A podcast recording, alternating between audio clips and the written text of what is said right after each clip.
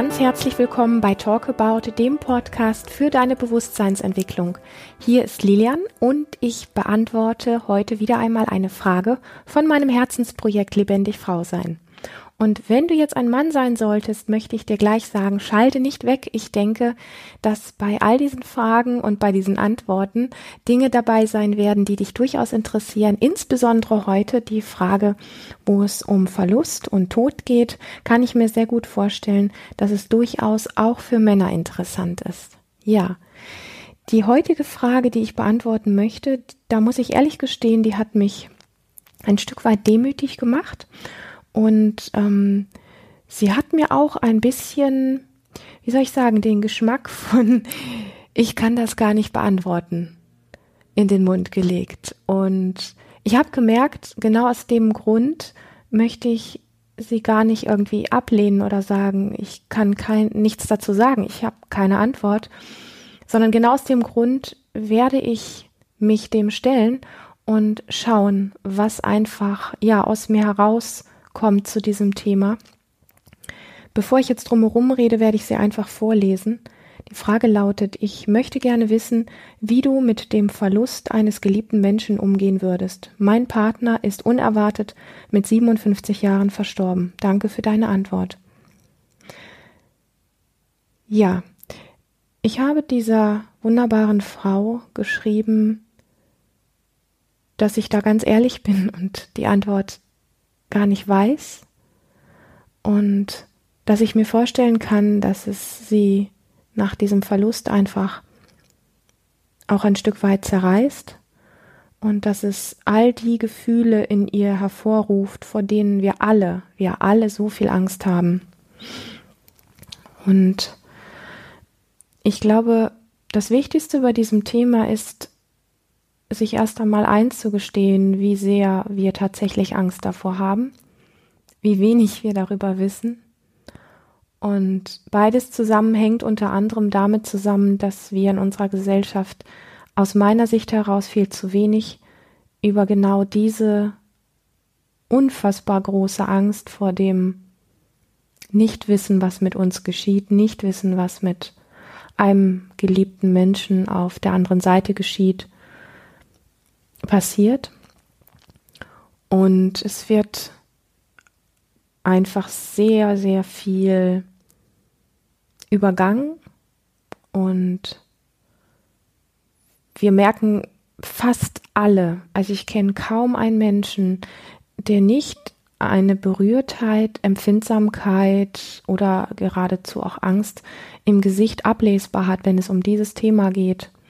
Und gerade deswegen und gerade auch, weil es so tabuisiert ist, dieses Thema, weil es so viel Angst und Ohnmacht in uns hervorruft, gerade deshalb sollten wir uns vielleicht genau mit diesem Thema auseinandersetzen. Wenn es für dich ein Thema ist, wo du sagst, ich glaube, ich schalte jetzt lieber weg,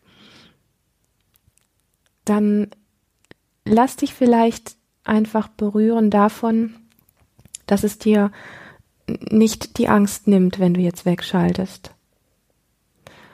Ich glaube, die Angst kriegt einen anderen Geschmack und sie wird vielleicht weniger, wenn wir uns diesen Themen immer wieder stellen und einfach ja an dem Punkt der Unwissenheit uns zusammensetzen und sagen, hey, wie geht's dir damit? Ich weiß es nicht. Hey, ich habe Angst.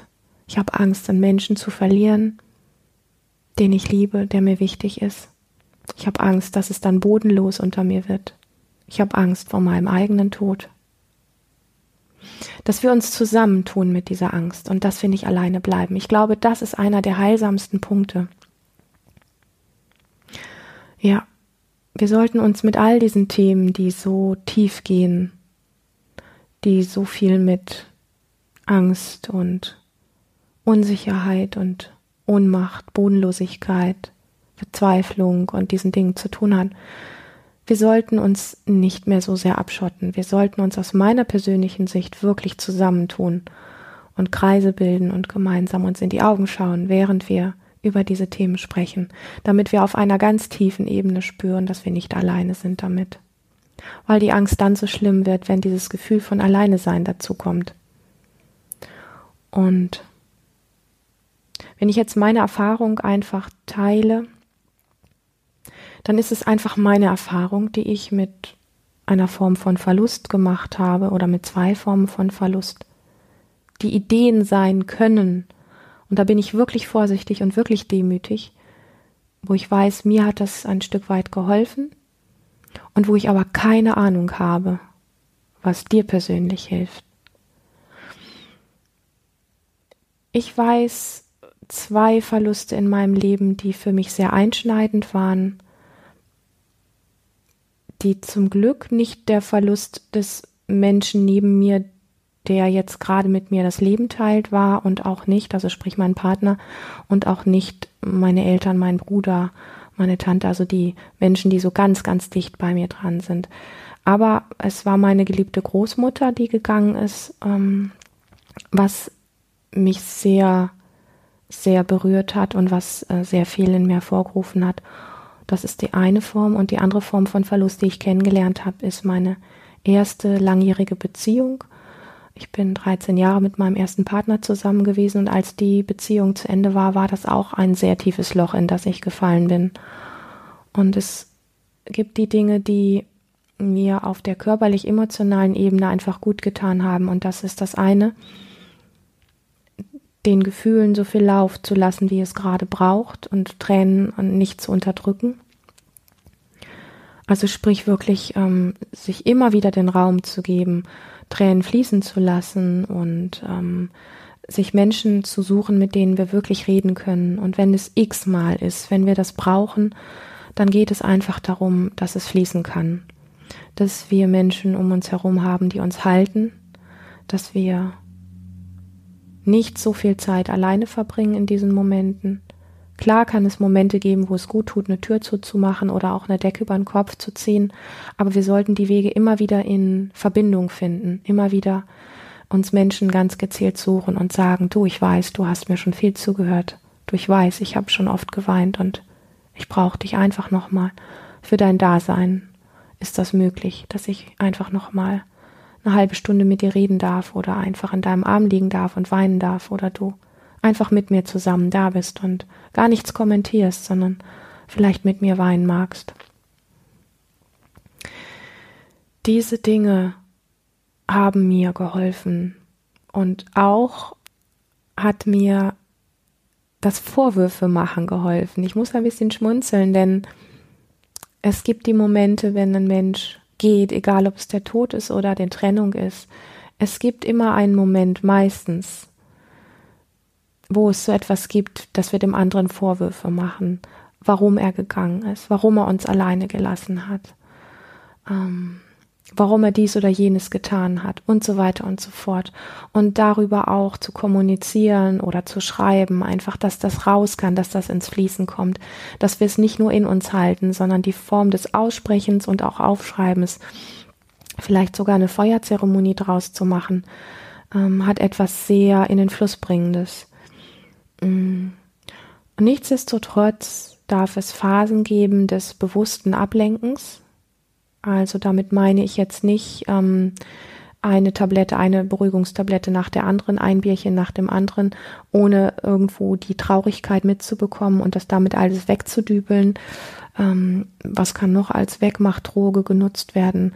Ähm, was weiß ich, wochenlang nur noch Computerspiele, Fernsehen oder Essen oder was auch immer das nicht, sondern wirklich bewusst den Dingen ihren Lauf geben, bewusst den Dingen ihren Raum geben, bewusst das Fließen beobachten an Gefühlen, was da ist. Und aber auch die Momente, wo wir uns ganz bewusst gönnen, oh wow, jetzt trinke ich ein Gläschen Wein oder wow, jetzt tanze ich eine Runde oder jetzt mache ich eine Runde Exzessivsport einfach, weil ich das Gefühl habe, meinem Körper tut es gerade gut. Das bewusste Ablenken gehört für mich auch dazu, dass wir nicht in Gefühlen komplett versinken und ähm, nur noch dunkel sehen. Ähm, für mich ist wirklich der Geschmack von dass es bewusste Ablenkung ist, sehr wertvoll neben dem, was bewusst fließen darf. Also jede Form von Körperbewegung kann und ja, ich hätte jetzt fast gesagt, sollte wirklich dann auch Raum finden, einfach damit diese emotionalen Wellen und energetischen Wellen, die da sind in uns von Angst über Verlassensein, über ohnmächtig sein, über Traurigkeit, über Wut von alleingelassen sein und so weiter, dass diese Dinge einfach wirklich laufen und fließen können. Und die Phasen des bewussten Ablenkens dürfen auch beinhalten, dir immer wieder etwas Gutes zu tun. Das ist für mich basic. Das gehört wirklich dazu gut für sich zu sorgen. Und wenn du es gerade in solch einer Phase nicht kannst, dieses gut für dich sorgen, dann such dir jemanden, dem du den Auftrag gibst, gut für dich zu sorgen. Das ist auch ein gut für dich sorgen. Und etwas, was ich wirklich lernen durfte, war nach meiner langjährigen Beziehung, die dann irgendwann nicht mehr war, wo ich ein Jahr später, nachdem es schon fast ein Jahr rum war, die Trennung, immer noch wieder in Löcher gefallen bin, wo ich das Gefühl hatte, es tut weh und mir fehlt was, wo ein ganz lieber Kollege, dem ich mich damals anvertraut habe, zu mir sagte, und das habe ich in meinem, das habe ich dann wirklich nicht mehr vergessen, das ist mir sehr tief gegangen und es hat ein tiefes Ja in mir getroffen. Das ist der Satz, weißt du, Lilian, es dauert, solange es dauert. Es gibt Menschen, die nach so einer langen Beziehung nach sechs Wochen nicht mehr trauern. Und das ist okay. Wenn es rum ist, ist es rum. Und es gibt Menschen, die trauern acht Wochen oder zehn Wochen. Und dann gibt es Menschen, die nach einer 13-jährigen Beziehung ein Jahr oder zwei oder drei Jahre trauern. Und auch das ist in Ordnung, denn du wirst spüren, wann es gut ist. Und es ist gut, wenn es gut ist. Und da habe ich aufgeatmet, weil ich gemerkt habe, wow, welche Wahrheit da drin steckt und dass ich aufgehört habe, mir Vorwürfe zu machen, dass immer noch wieder Trauerwellen hochkommen, dass es okay ist.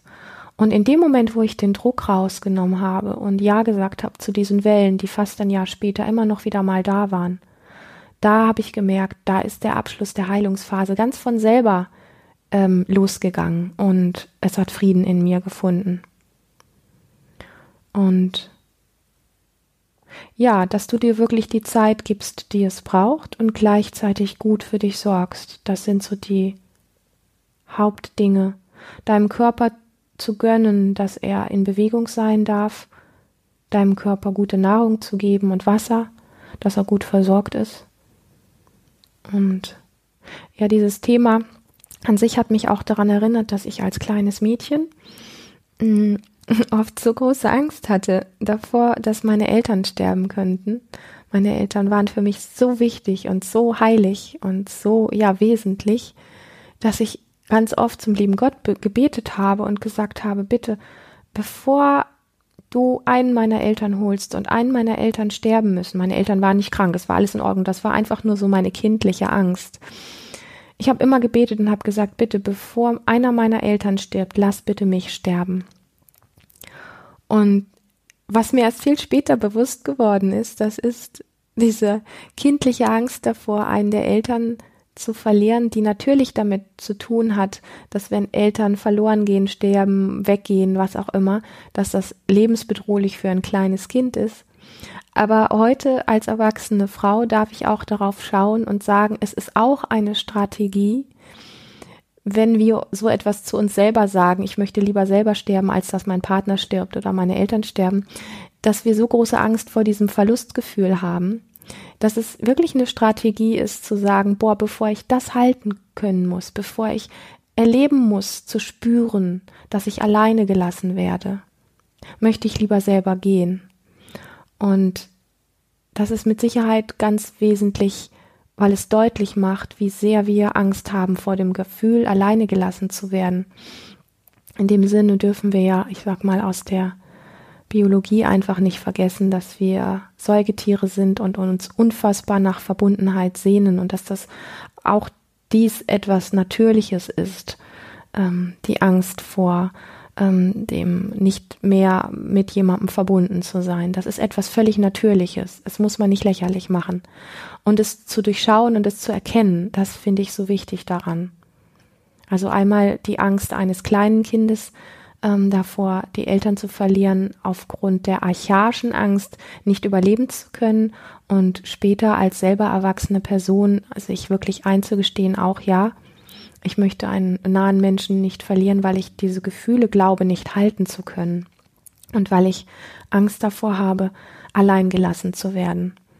Und das ist wichtig. Ich finde es wichtig, dahin zu schauen und das zu verstehen, ähm, sich selber einfach besser zu verstehen und es nicht so wegzuwischen und zu sagen, ähm, das ist Quatsch und ich darf das nicht haben und es ist lächerlich und ich sollte, ich sollte anders fühlen, ich sollte anders denken darüber. Nein. Wir sollten uns einfach dessen bewusst sein, dass es so ist. Und jeder, ich sag mal, noch so weise Spruch zu diesem Thema, ich finde jeden weisen Spruch zu diesem Thema ehrlich gesagt ziemlich überflüssig. Was ich nicht überflüssig finde, ist die Tatsache, dass wir, wie ich es am Anfang schon gesagt hatte, viel mehr wieder ähm, ja, uns zusammenfinden sollten mit guten Freunden und über dieses Thema sprechen sollten, so wie wir über schöne Dinge erzählen und erzählen, was für Erfolge wir hatten und wo wir gut waren und was wir Tolles erlebt haben, sollten wir mit den gleichen Menschen, mit denen wir solche wunderbaren Dinge teilen, auch diese Dinge, zu, die zum Menschsein dazugehören, teilen können, ähm, was das Thema Tod mit uns macht. Und für jeden der jetzt vielleicht sich sehr berührt fühlt, weil er vielleicht vor noch nicht allzu langer Zeit einen Menschen verloren hat, der ihm sehr nah war. Ähm, schau, dass du wirklich gut für dich sorgen kannst. Wenn du es selber nicht kannst, dann lass dir helfen, dass jemand anderes gut für dich sorgt. Geh in Kontakt und such dir wirklich Menschen, die bereit sind, dir zuzuhören über deinen Schmerz, über deine Traurigkeit, dass du darüber reden kannst, ohne irgendeinen weisen Spruch, ohne irgendeinen Kommentar, ohne irgendeinen Ratschlag, Ratschlag, sondern dass einfach jemand für dich da ist und dir zuhört. Dann das Heilsamste, was wir Menschen uns geben können, ist ein, ist ein friedvolles, lassendes, aufmerksames Zuhören. In diesem Sinne hoffe ich, dass dir auch dieser Podcast, wenn er ein bisschen ein, ja, bewegendes Thema beinhaltet, gefallen hat. Und wenn du magst, dann teile ihn sehr, sehr gerne mit Freunden, mit deiner Familie, mit guten Bekannten, mit jedem, den das Thema interessieren könnte. Schenke uns wahnsinnig gerne ein Like und ein tolles Kommentar auf iTunes und Sende uns gerne Fragen, wenn du Fragen hast, die wir beantworten können. Und ich danke dir für deine Zeit, für deine Aufmerksamkeit und für dein Vertrauen und freue mich auf ein nächstes Mal mit dir. Mach es gut.